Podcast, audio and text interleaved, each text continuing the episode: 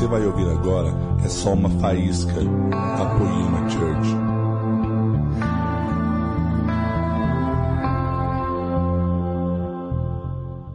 Amém, igreja? Vamos lá. Vocês estão gostando dessa série, gente? Tá muito boa, né? Para que estou na terra? Eu tenho certeza que você já fez essa pergunta em algum momento na sua vida. Para que eu estou na terra?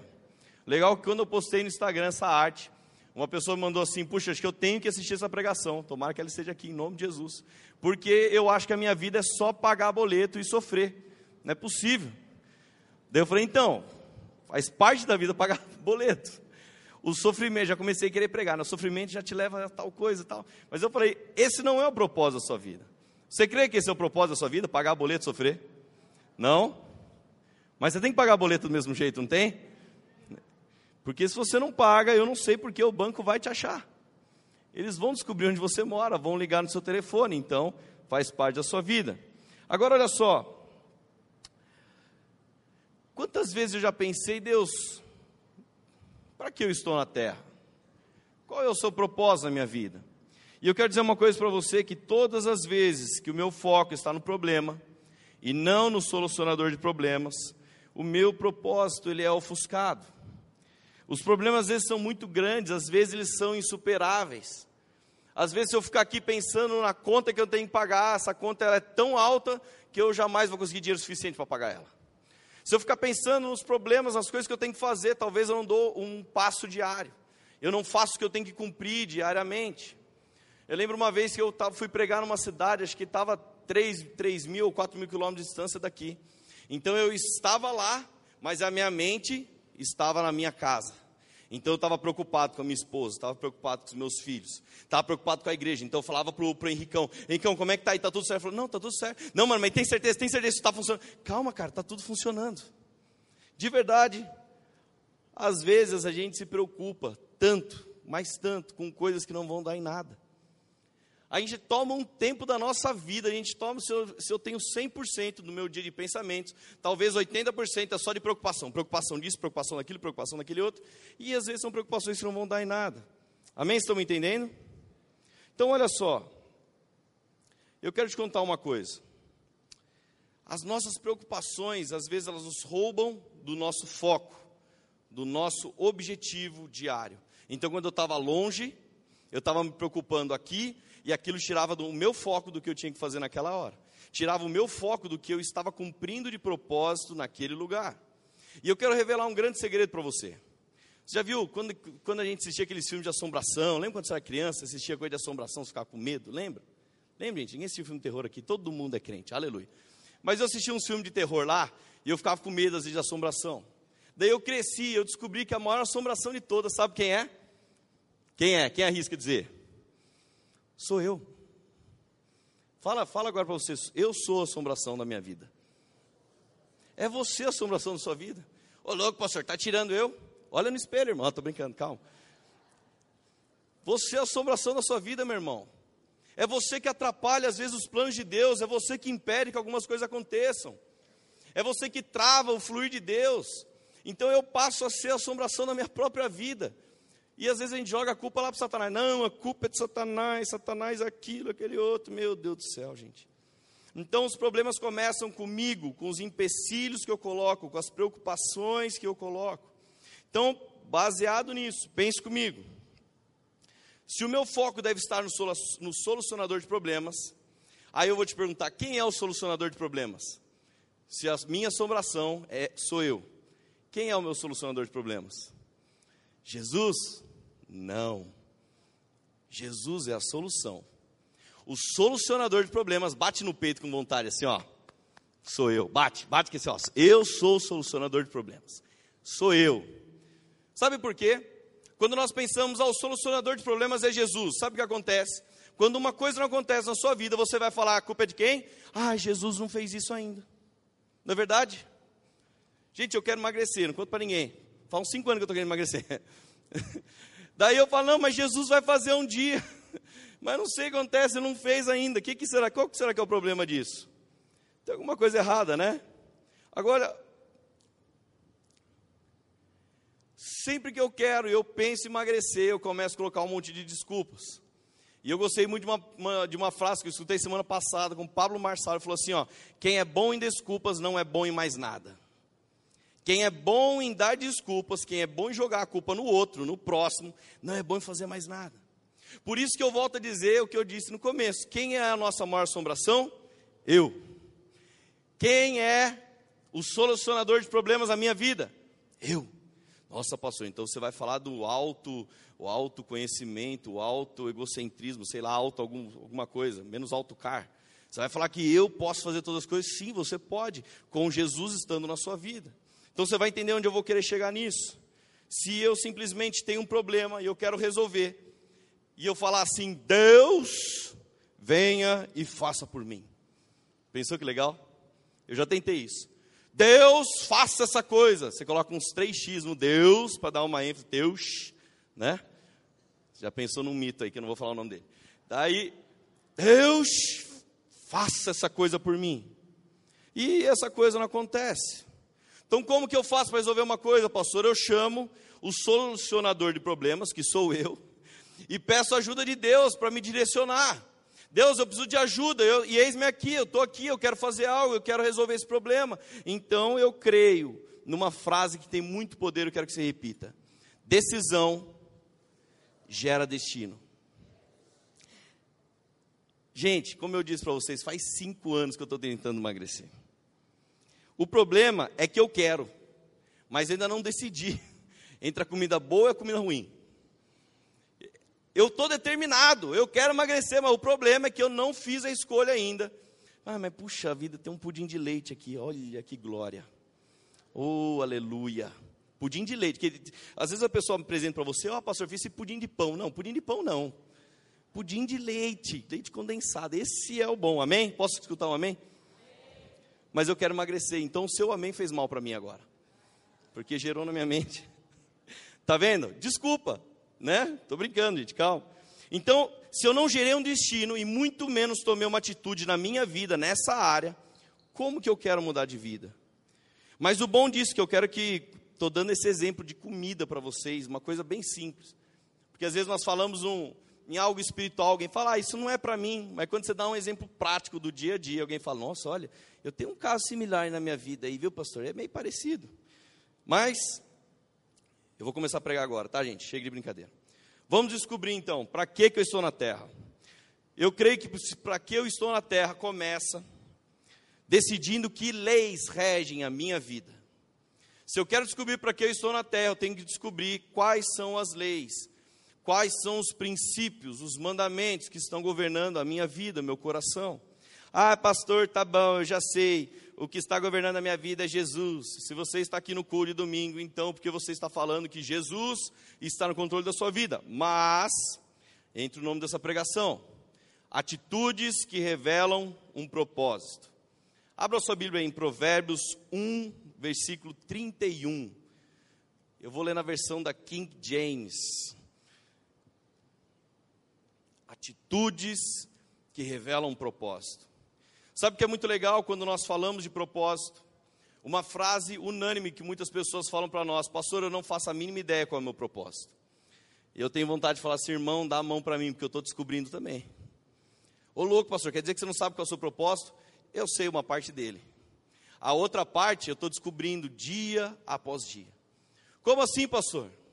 Você vai descobrir até o final dessa pregação, eu vou chegar. Provérbios 1, versículo 31 diz assim: Portanto, comerão do fruto de suas decisões e atitudes, e se fartarão dos seus próprios conselhos.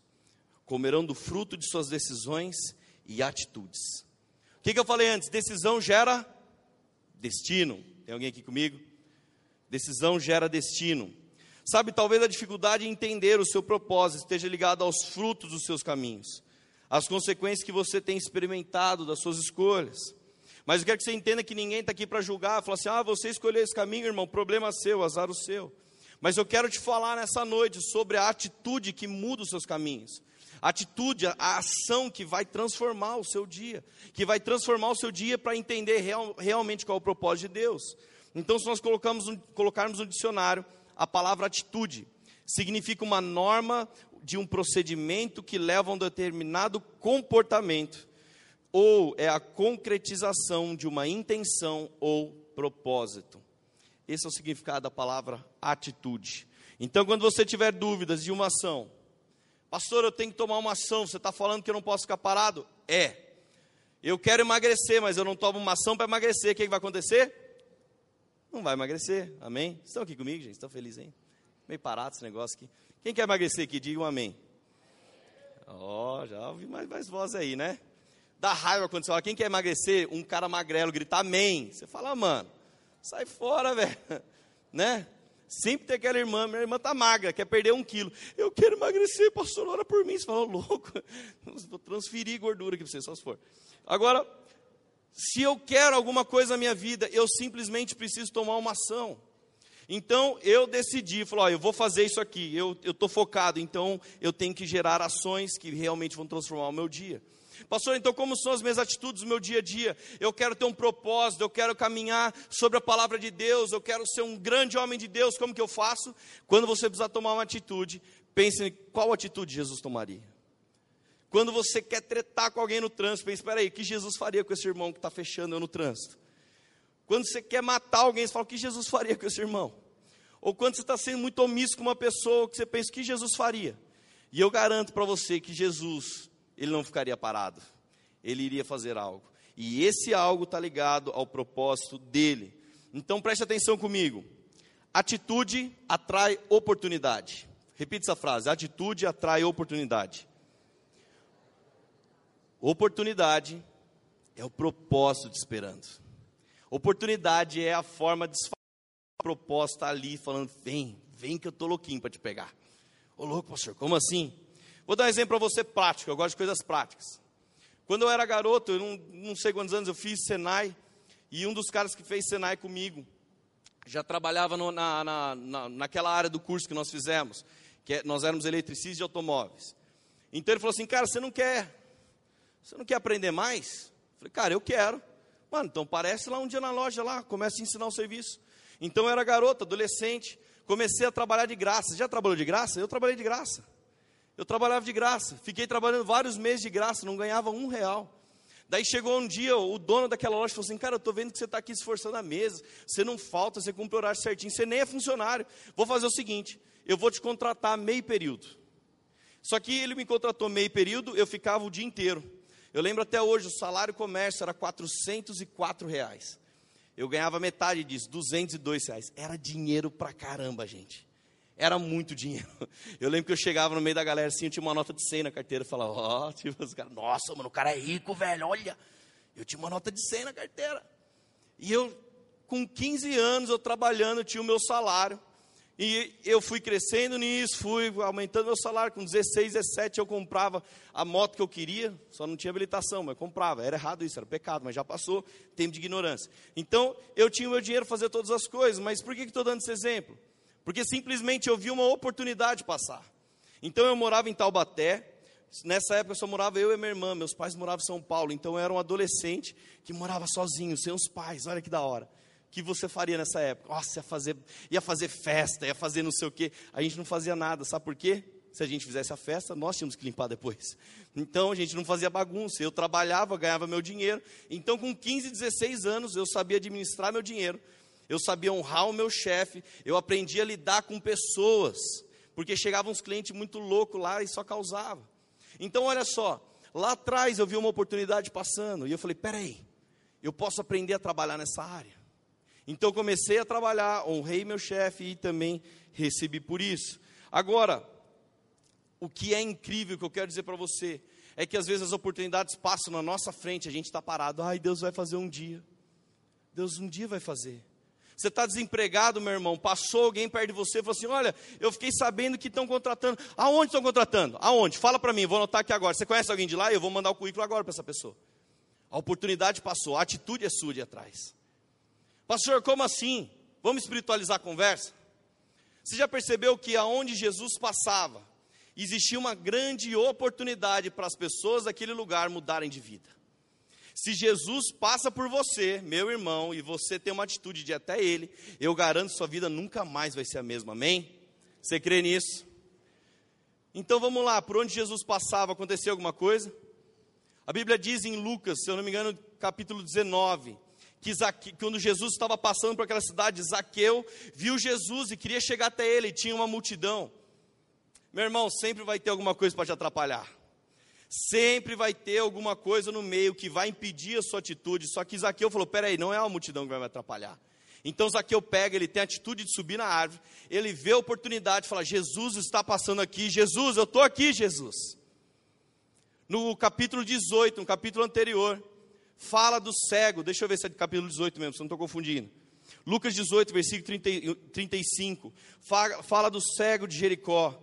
Quando Jesus estava passando, aquele cego começa a gritar: Filho de Davi, tem compaixão de mim. Sabe o que eu quero dizer? Eu quero que você entenda que as oportunidades passam dia a dia na nossa frente e às vezes a gente está parado. Não, Deus vai fazer por mim. Deus vai fazer algo. Ah, Jesus vai fazer aquilo, aquele outro. Mas está passando por você, meu irmão. Está passando na sua frente. Você já viu aquela historinha do cara lá que está dando enchente? Lembra, nem lembro mais como é que conta essa história. Estava enchendo a casa dele, a cidade dele. Daí vem um, um senhorzinho e falou: Vem aqui, ó, sobe no meu bote aqui, ó, sobe no meu bote, nós vamos te salvar. Eu, Deus vai fazer algo. Daí o tiozinho vai embora. Daí chega o jet ski. Mano, sobe aí, mano. Vou te salvar. Vamos lá, vamos embora. Deus vai fazer algo. Daí passa um helicóptero, tenta resgatar o cara. Nem sei se a história é assim. Eu estou aumentando a história, tá, gente? Daí passa o helicóptero lá, tenta salvar o cara. Não, Deus vai me tirar daqui. Daí o que acontece? O cara morre afogado. Daí ele chega para Deus. Ô oh, Deus, fiquei te esperando. Ele falou, cara, mandei o, o senhor com, com o bote, o jet ski, o helicóptero. O que mais que você queria? Se Deus está passando tudo na sua vida, fala, vamos, filho. Vamos, filho. Gente, as oportunidades são incríveis. Sabe, quando nós lemos a história do ladrão na cruz, eu não faço a mínima ideia quantas oportunidades ele teve na vida dele, mas eu sei que no último momento da vida dele, ele estava lá crucificado, e quando ele olha para o lado, quem estava do lado dele? Jesus. E qual foi a grande oportunidade? Ele falou assim: peraí, se Jesus está do meu lado, eu vou tomar uma atitude. Então ele fala: Jesus, quem sabe o que ele disse? Lembra-te de mim quando entrares no teu reino. Tá aí um cara que aproveitou a última chance, meu irmão. Aos 47 do segundo tempo, ele falou: Agora eu vou fazer o gol de placa. E Jesus responde: Em verdade vos digo que hoje estarás comigo no paraíso. Aleluia. Presta atenção. Você está entendendo onde nós vamos chegar nessa palavra? Tem atitudes compatíveis com o que você está buscando. E quando a oportunidade passar, eis-me aqui, Senhor. Eis-me aqui. Pastor Chinelato, ele tem uma frase que eu gosto muito, diz assim: Nossas atitudes fazem as pessoas compreenderem as palavras que não falamos. As nossas atitudes fazem as pessoas compreenderem as palavras que não falamos a melhor pregação que tem, meu irmão, é aquela que as pessoas veem você agindo. Quando você falar, mas não fizer, quem vai ser a maior assombração da sua vida? Você. A maior assombração da minha vida sou eu. Quando eu falo, mas não faço, então as minhas atitudes não estão falando por si só. E as pessoas elas vão entender quando elas falam: peraí, esse cara está falando isso, mas ele vive isso. Essa pessoa está falando essa outra coisa e ela, e ela vive, ou talvez essa pessoa nem está falando. Quantos caras aqui já me escutaram no seu trabalho, falaram, cara, por que, que você é diferente de todo mundo? Você nem falou o nome de Jesus, mas a pessoa de olhar falou assim, cara, você é diferente de todo mundo. Esse é o melhor elogio que você pode receber de alguém. Amém? Você já escutou isso no seu trabalho? Quem já escutou isso no trabalho? Cara, você é diferente. Você não precisou abrir a boca, abra a sua Bíblia em tal lugar. Você não precisou fazer nada disso. As pessoas olharam e falaram: Cara, não sei porquê, mas você faz diferente de todo mundo. É Jesus. São as suas atitudes falando por si só. Amém? Abre sua Bíblia em Filipenses 2, versículo 1. Filipenses 2, versículo 1.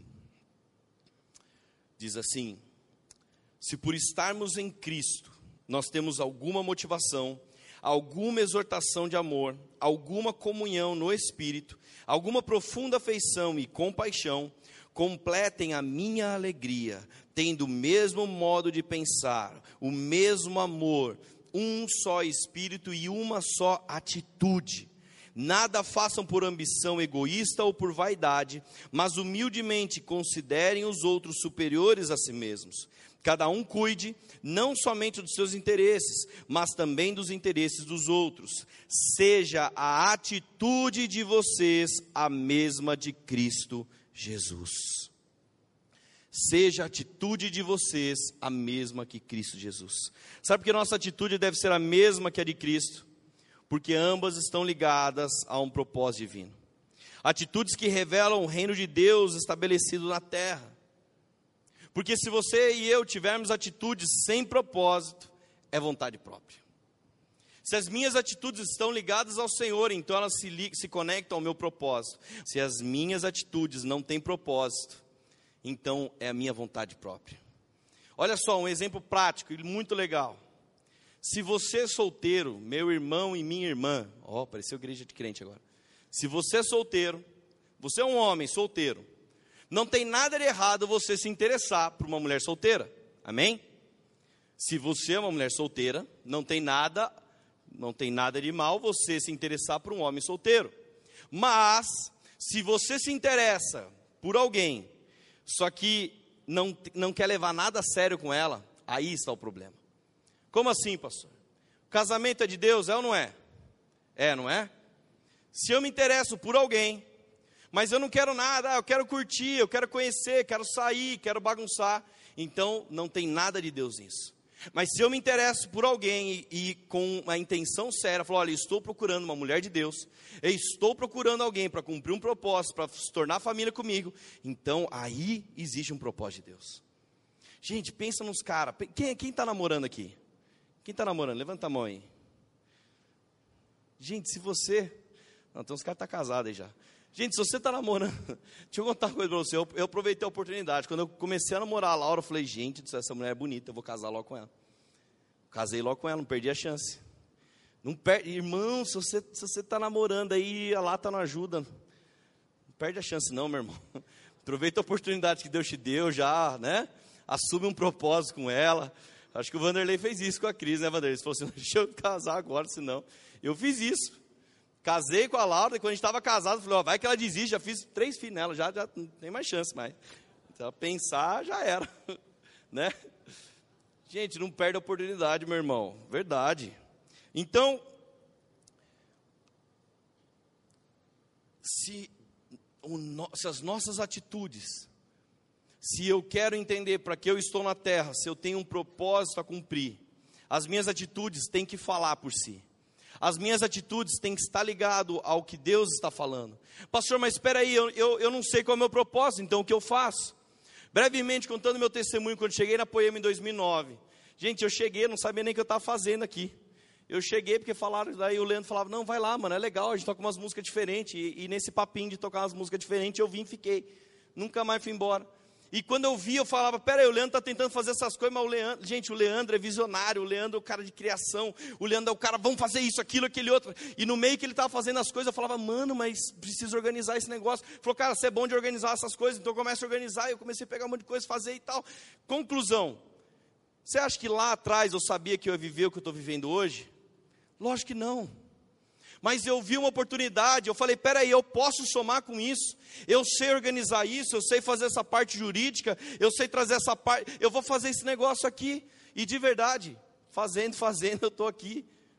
Daí você fala, pastor, você sabe o que vai acontecer amanhã? Eu sei o que vai acontecer hoje, eu sei o que eu tenho que cumprir hoje, e eu garanto que cada dia que eu tenho a atitude de cumprir o propósito de Deus hoje, amanhã eu estou ainda mais próximo de cada promessa que Ele já me deu. Então a palavra vai nos apontar, ela vai nos instigar a tomar uma ação, irmão, não fica parado. O nosso maior problema é que a gente começa a dar desculpa a tudo. Ah, pastor, não dá, tá difícil, sabe o que, que é? Eu estou trabalhando muito. Alguém fala para mim, ah, pastor, muita correria. Gente, quando eu comecei a fazer alguma coisa aqui nessa igreja, eu tinha o meu trabalho, eu tinha minha faculdade, eu fazia tanta coisa ao mesmo tempo, e eu falava, gente do céu, o dia durava 30 horas, eu não sei como, mas durava. E de verdade, isso me levou cada dia mais próximo do que eu, do propósito de Deus. Isso me levou ao que eu vivo hoje. Então eu quero que você saia daqui, não te prometendo, falar: olha, Deus tem coisas grandiosas para você, filho, um dia vai acontecer. Eu não quero que você saia com esse pensamento, mas eu quero que você saia com a ideia que eu tenho que fazer algo hoje. Hoje, eu tenho que tomar uma atitude hoje, agora. Ah, pastor, pode ser amanhã? Não, é hoje, porque amanhã você vai tomar outra atitude. Se tem uma coisa que Deus nos deu, é o hoje, amém? Sabe, tem gente que vive tão presa ao passado que não consegue tomar uma decisão de hoje. Ou o cara que quer ver tanto futuro, mas que não dá o passo hoje. Quer ver o exemplo de quem só olha o futuro? Pastor, Deus falou para mim que eu vou ser um grande músico, que eu vou para as nações. Tá bom, e o que, que você está fazendo hoje? Ah, eu estou esperando esse dia acontecer, não, irmão. Se Deus falou que você vai ser um grande músico, faz uma aula então. Vai, vai treinar sua técnica vocal, vai fazer uma aula de violão. Não, falou que eu vou ser um grande pregador, então vai estudar a palavra. Como seria fácil, não é mesmo, se Deus fizesse assim, ó, e tudo acontecesse? Você já não quis isso?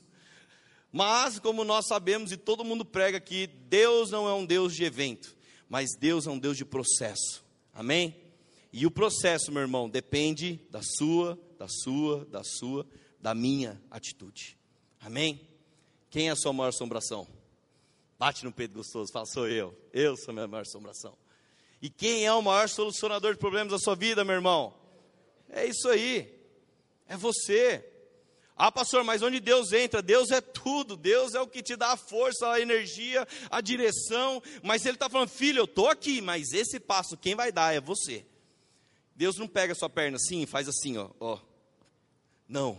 Ele espera que você, com toda a força que Ele deu no seu corpo, tome o passo e tome a iniciativa. Amém? Vou ler uma história bem breve aqui, que eu vou terminar rápido essa pregação hoje. A história de Davi. Gente, Davi foi um cara esperto, gente. Davi foi um cara que aproveitou uma grande oportunidade de Deus. Quer ver como? Abra lá sua Bíblia em 1 Samuel, versículo 17.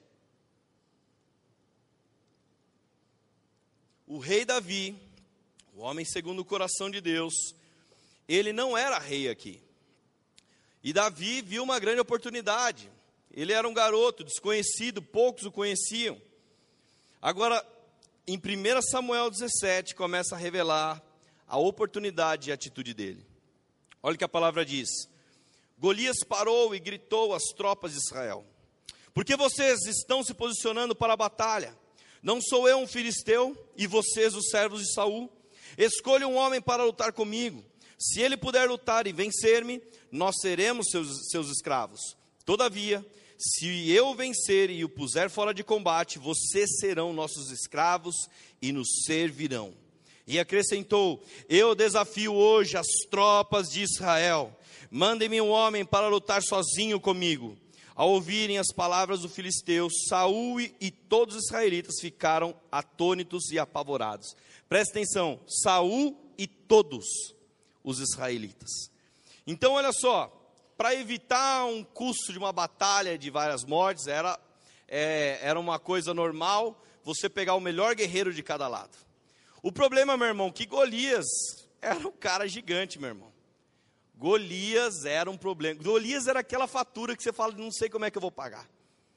Golias é aquele inimigo do seu trabalho, aquele chefe que te persegue.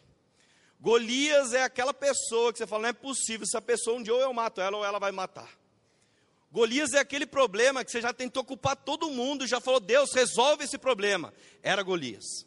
Então ele estava lá desafiando, falou assim: vamos lá, quem vai me enfrentar? Vem aqui, eu só quero um cara, só um para lutar comigo. Olha o que a palavra diz, versículo 25. Os israelitas diziam entre si: Vocês viram aquele homem? Ele veio desafiar Israel. Aqui é a fofoca, tá, gente? Vocês viram? Vocês viram aquele homem lá? Eles não estavam falando tão alto que eu estou falando. Tá? Você viu aquele homem lá? Ele veio, Israel, ele veio desafiar o rei aí. O rei dará grandes riquezas a quem o vencer. Também lhe dará sua filha em casamento, isentará os impostos de Israel e família de seu pai. Então, olha só, faz uma pausa aqui. Saul, a hora que viu a treta, falou: peraí, Golias está desafiando. Nenhum soldado queria topar esse desafio. E se nenhum ia topar o desafio, sobrar para quem? Meu irmão, se ninguém topar, quem vai topar vai ser o rei. Então ele falou: peraí, aí o negócio vai do meu lado aqui. Então ele fez uma proposta: gente, olha é o seguinte, Quem lutar com Golias, olha, vai casar com a minha filha, vai no banheiro com a porta aberta em casa, vai abrir a geladeira, toma água no bico da garrafa, faz o que quiser. Eu vou dar dinheiro, vou dar tudo, mas luta com o cara. Ele está fugindo da briga, meu irmão. Quantas vezes eu e você já não fugimos da briga? Começa a colocar coisa, não, olha, puxa vida, se, se alguém me ajudar, eu vou fazer tal coisa.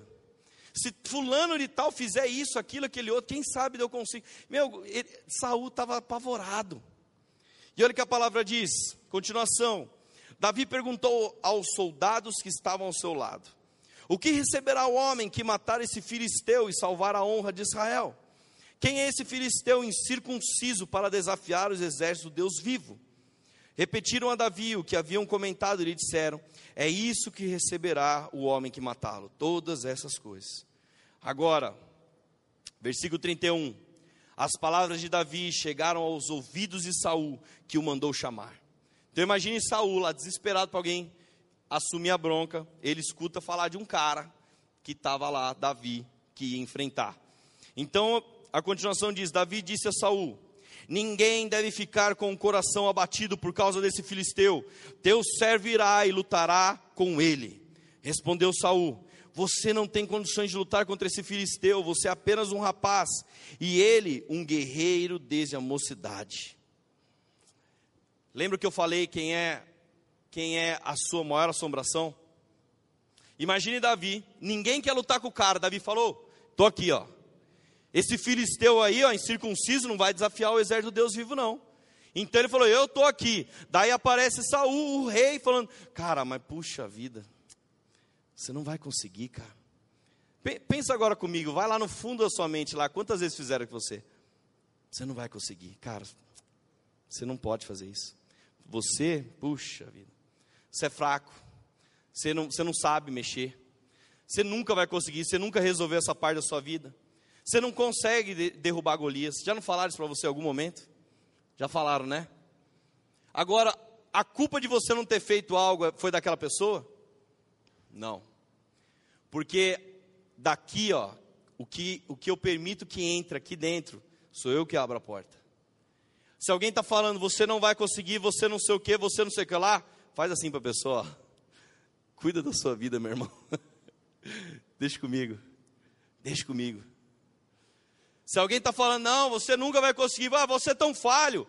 Henricão, você tem um monte de problema, cara. Você, você é errante, você tem pecado, você não sei o quê. Se alguém está fazendo para você, você faz assim para ela. Você não precisa nem responder, cuida só. Você fala assim, ó. Troféu. Joinha para você. Pega. Sabe o que eu falo para essa pessoa, meu irmão? A maior assombração na minha vida não é o Golias, não, sou eu. Se eu colocar na minha mente que eu não vou derrubar esse Golias, meu irmão, eu nunca vou derrubar. Agora, se eu falo, Jesus, vem comigo, Jesus. O senhor sabe que eu não derrubo, mas eu sei que com o senhor eu derrubo. Meu irmão, você faz um estrago, amém? Você crê nisso? Davi acreditava nisso. Olha o que a palavra diz, versículo 37.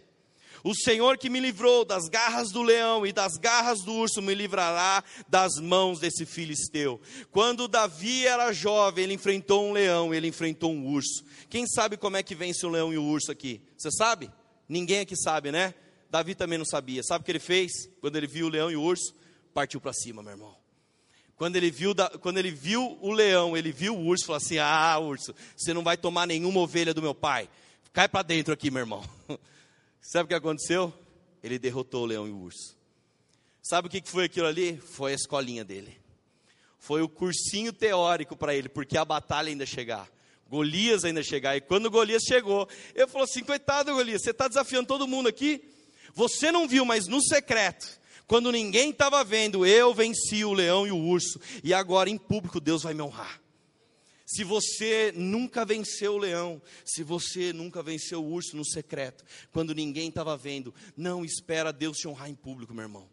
Mas sabe, tem coisas que Deus faz na nossa vida diariamente, no seu trabalho. Ninguém está vendo, pastor não está vendo, líder não está vendo, esposa não está vendo. É o urso que Deus coloca ali e fala: Filho, enfrenta esse urso. Faca na caveira, meu irmão. Faca na caveira, parte para cima, atitude. Olha o que a Bíblia diz a continuação. Diante disso, Saul disse a Davi: Vai que o Senhor esteja com você. Nessa hora, Saul está falando: Graças a Deus que alguém está indo. Saul vestiu Davi com sua própria túnica, colocou-lhe uma armadura e lhe pôs um capacete de bronze na cabeça. Davi prendeu sua espada sobre a túnica e tentou andar, pois não estava acostumado com aquilo, e disse Saul: não, não consigo andar com isto, pois não estou acostumado. Então ele tirou tudo aquilo e em seguida pegou o seu cajado e escolheu no riacho cinco pedras lisas, colocou-as na bolsa, isto é, no seu, no seu alforje de pastor, e, com sua tiradeira na mão, aproximou-se do filisteu. A continuação da história você já sabe, eu não preciso ler, né? Ele coloca as pedrinhas, ó, mira e pá, acerta. Sabe o que é legal disso tudo? Do ponto de vista humano, Golias tinha vantagem definitiva contra Davi. Mas o que Golias não sabia é que lutar contra aquele jovem também tinha que batalhar contra Deus. Se você estudar na Bíblia, a Bíblia diz que quando Golias ia, o seu escudeiro ia à frente de Golias. Você tem noção que Davi não lutou contra um, lutou contra dois? Sabia disso? Então Davi vinha, é, Golias vinha, à sua frente tinha o seu escudeiro, era um homem segurando um escudo. E Davi foi sozinho, meu irmão. Sabe por quê? Porque o escudeiro de Davi era quem? Era Deus. O escudeiro de Davi era Deus, meu irmão, quando você toma uma atitude, quando você enxerga uma oportunidade, porque Davi enxergou uma oportunidade. Ele falou: peraí, ninguém quer enfrentar Golias. Eu, eu sou aqui, ó, eu venci um urso, eu venci um leão eu não vou perder essa oportunidade, ô oh, rei, eu estou aqui, cara. Eu estou aqui, sabe todas as coisas que você prometeu? Riquezas, a sua filha, não sei o quê. É tudo meu. É tudo meu, porque essa oportunidade é minha. Então ele toma a atitude de ir para cima de Golias, sozinho, entre aspas, né? Porque à frente dele, quem iria? Deus estava na frente dele. E eu quero que você entenda isso, quanto, o quanto você tem que crer, que quando você trava algumas batalhas e ninguém está perto de você, não é o seu pastor que vai na sua frente, não é o seu líder que está ali na sua frente, mas Deus está ali com você. Quando você está naquele lugar lá que ninguém está vendo, você fala, cara, eu não consigo vencer esse pecado. Tenha uma atitude e encara ele. Tenha uma atitude, vai para cima dele e fala, Deus vai vencer essa batalha comigo, porque eu tomei a ação, eu tomei a atitude e eu vou para cima. Você não tem que usar nada que Deus já não tenha te dado para aproveitar uma oportunidade. Quando Davi aproveita, Saul quer dar a armadura dele. Não precisa dessas coisas, não, Saul. Você já tem a chance, pega tudo que Deus tem dado na sua vida e usa. Tenha a atitude de ir para cima do gigante, porque essa oportunidade vai revelar quem está na sua frente. Quando você vence a batalha, que você fala, cara, essa batalha não dá para ter vencido. Pastor, eu fechei um contrato na empresa, eu não sei como. Eu sei como. Você foi para cima e Deus estava ali com você, meu irmão. Pastor, deixa eu contar uma coisa. Tava, quantos testemunhos nós escutamos de caras? Fala, poxa, eu estava concorrendo a uma vaga no meu trabalho, tinha quatro caras, os, os, os três do meu lado eram muito melhores do que eu. Pastor, mas me escolheram, eu não sei porquê. Eu sei porquê te escolheram, meu irmão. Eu não sei porquê, mas essas coisas estão acontecendo e tudo está dando certo. Eu, eu tomei a atitude de decidir casar, pastor, e Deus está me dando isso, está me dando aquilo, está me dando essa outra coisa. Deus deu tudo para eu casar, pastor. Eu sei porque Deus deu. Você tomou ação, você foi para cima. Amém? Não queira aproveitar uma oportunidade que não foi Deus que te deu. Davi olhou e falou: peraí, essa é a minha chance, esse é o meu momento. Eu creio que a sua decisão aqui, aqui na Poema, ela vai gerar um destino depois daqui, mas começa com a sua decisão. Amém? Você pode ficar de pé. Deixa eu chamar o pessoal do louvor. Você tem a oportunidade de mudar tudo, tudo, tudo na sua vida. Se você quiser, essas, o que você quer mudar na sua vida, o que você está esperando há muitos anos, ou talvez pedindo e orando, você pode, você tem a chance, a oportunidade de transformar. Mas basta numa, primeiro numa atitude sua, numa ação sua. Você e eu temos a oportunidade de sermos homens melhores, mulheres melhores. Eu tenho a oportunidade de ser um marido melhor para minha esposa. Eu tenho a oportunidade de ser um pai melhor para os meus filhos. Todos os dias eu tenho essa oportunidade. Agora depende da minha atitude. Todos os dias eu tenho a oportunidade de ter um relacionamento íntimo com Jesus, mas depende da minha atitude. Então você tem a oportunidade de mudar o seu amanhã com as atitudes de hoje. A palavra diz em Hebreus 12, versículo 1: Portanto, também nós, uma vez que estamos rodeados por tão grande nuvem de testemunhas, livremos-nos de tudo que nos atrapalha e do pecado que nos envolve, e corramos com perseverança a corrida que nos é proposta. Aleluia! Você está comigo aqui ainda? Você realmente está preparado? O que você está fazendo para mudar o seu mundo de amanhã? Quais caminhos você tem escolhido? E o que eu aprendi em nove anos que eu estou com Jesus? Em 2009, quando eu cheguei aqui na Poema, Deus começou a dar oportunidades. E eu falei: peraí, eu acho que eu posso ajudar nisso daqui. Eu acho que eu posso somar nessa outra coisa aqui. Puxa, isso aqui que eles estão fazendo é legal e eu quero fazer parte. Então eu tomava uma ação. E cada ação que eu tomei me faz viver o propósito de Deus que eu tenho hoje. E agora o propósito me leva a fazer escolhas diariamente. Mas eu creio que Deus produz maturidade em nós, para que nós possamos tomar as nossas próprias escolhas. Eu não sou tentado mais com coisas que eu era tentado lá em 2009, em 2010. Eu fui fazendo escolhas à medida que Deus foi me amadurecendo. E hoje eu observo, eu falo, Jesus, não deixa eu perder uma oportunidade. Não deixa eu perder uma oportunidade. Daquelas que passam na minha frente e falam: peraí, filha, é essa aqui que eu quero te usar. Se você está vindo aqui nessa série, para que eu estou aqui? Se você está vindo nessa série e não sabe para onde vai, meu irmão, quem não sabe para onde vai, qualquer caminho serve. Agora, se você está vindo aqui falando, peraí, eu quero viver o que Deus tem para mim, comece a tomar as atitudes dele, comece a escolher em coisas que estão ligadas a propósitos celestiais, comece a fazer escolhas que falam da manifestação do reino, e não das suas próprias vontades. Creia nisso, que nós, que o nosso propósito venha revelar Jesus e que nós possamos sair dessa noite decididos a construir algo celestial no reino dele. Feche seus olhos, Senhor. Eu não nasci, Senhor, para dormir, acordar, trabalhar, pagar boleto. Essas coisas fazem parte sim na minha vida, Jesus. Mas o meu propósito não é esse. Meu propósito, cada vez, a cada dia eu me surpreendo, porque o meu propósito é maior do que eu imaginava. Cada vez que eu tento mensurar, Jesus, o meu propósito, o Senhor revela que ele é muito maior. E Jesus, assim como Davi, assim como Davi que era um jovem, um dia ele foi desafiado, num dia ele teve que fazer uma escolha. Num dia um leão apareceu na frente dele, ele podia ter fugido, ele podia ter ido embora, mas ele escolheu ir para cima do leão. Assim como apareceu um urso, ele podia também ter fugido, mas ele escolheu lutar com aquele urso. Ah, Jesus, que assim sejamos nós, Pai. Que nós não venhamos a fugir da nossa responsabilidade. O meu maior inimigo sou eu, e cada vez que eu dou uma desculpa, Cada vez que eu jogo a culpa que o Senhor vai fazer algo, vai fazer aquilo, aquele outro, eu estou fugindo da minha responsabilidade. Pai, que se o leão, que se o urso que aparecerem na minha vida, eu tenha a atitude de enfrentá-los, porque quando chegar a vez do gigante, o gigante vai ficar pequeno, Jesus, porque é o Senhor que vai na minha frente, é o Senhor que vai na minha frente, não é a minha habilidade, não são as minhas técnicas ou o meu conhecimento, mas a minha atitude, a meu passo de fé de ir para cima do gigante, eu revelo que é o Senhor que está na minha frente. Eu revelo que eu estou caminhando dia após dia por um propósito. Eu estou caminhando dia após dia para manifestar o teu reino, para manifestar o Senhor Jesus. Rei hey, Deus, vem aqui sobre esse lugar, Deus. Que cada um saia daqui não querendo mudar o amanhã, mas querendo mudar o hoje.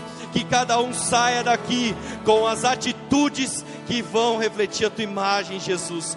Dá audácia se necessário, dá coragem se necessário nessa noite, mas que eles possam enfrentar o gigante que for, do tamanho que for, Jesus. Que as atitudes de cada um aqui venham revelar o seu propósito dia após dia, no nome de Jesus. Aleluia.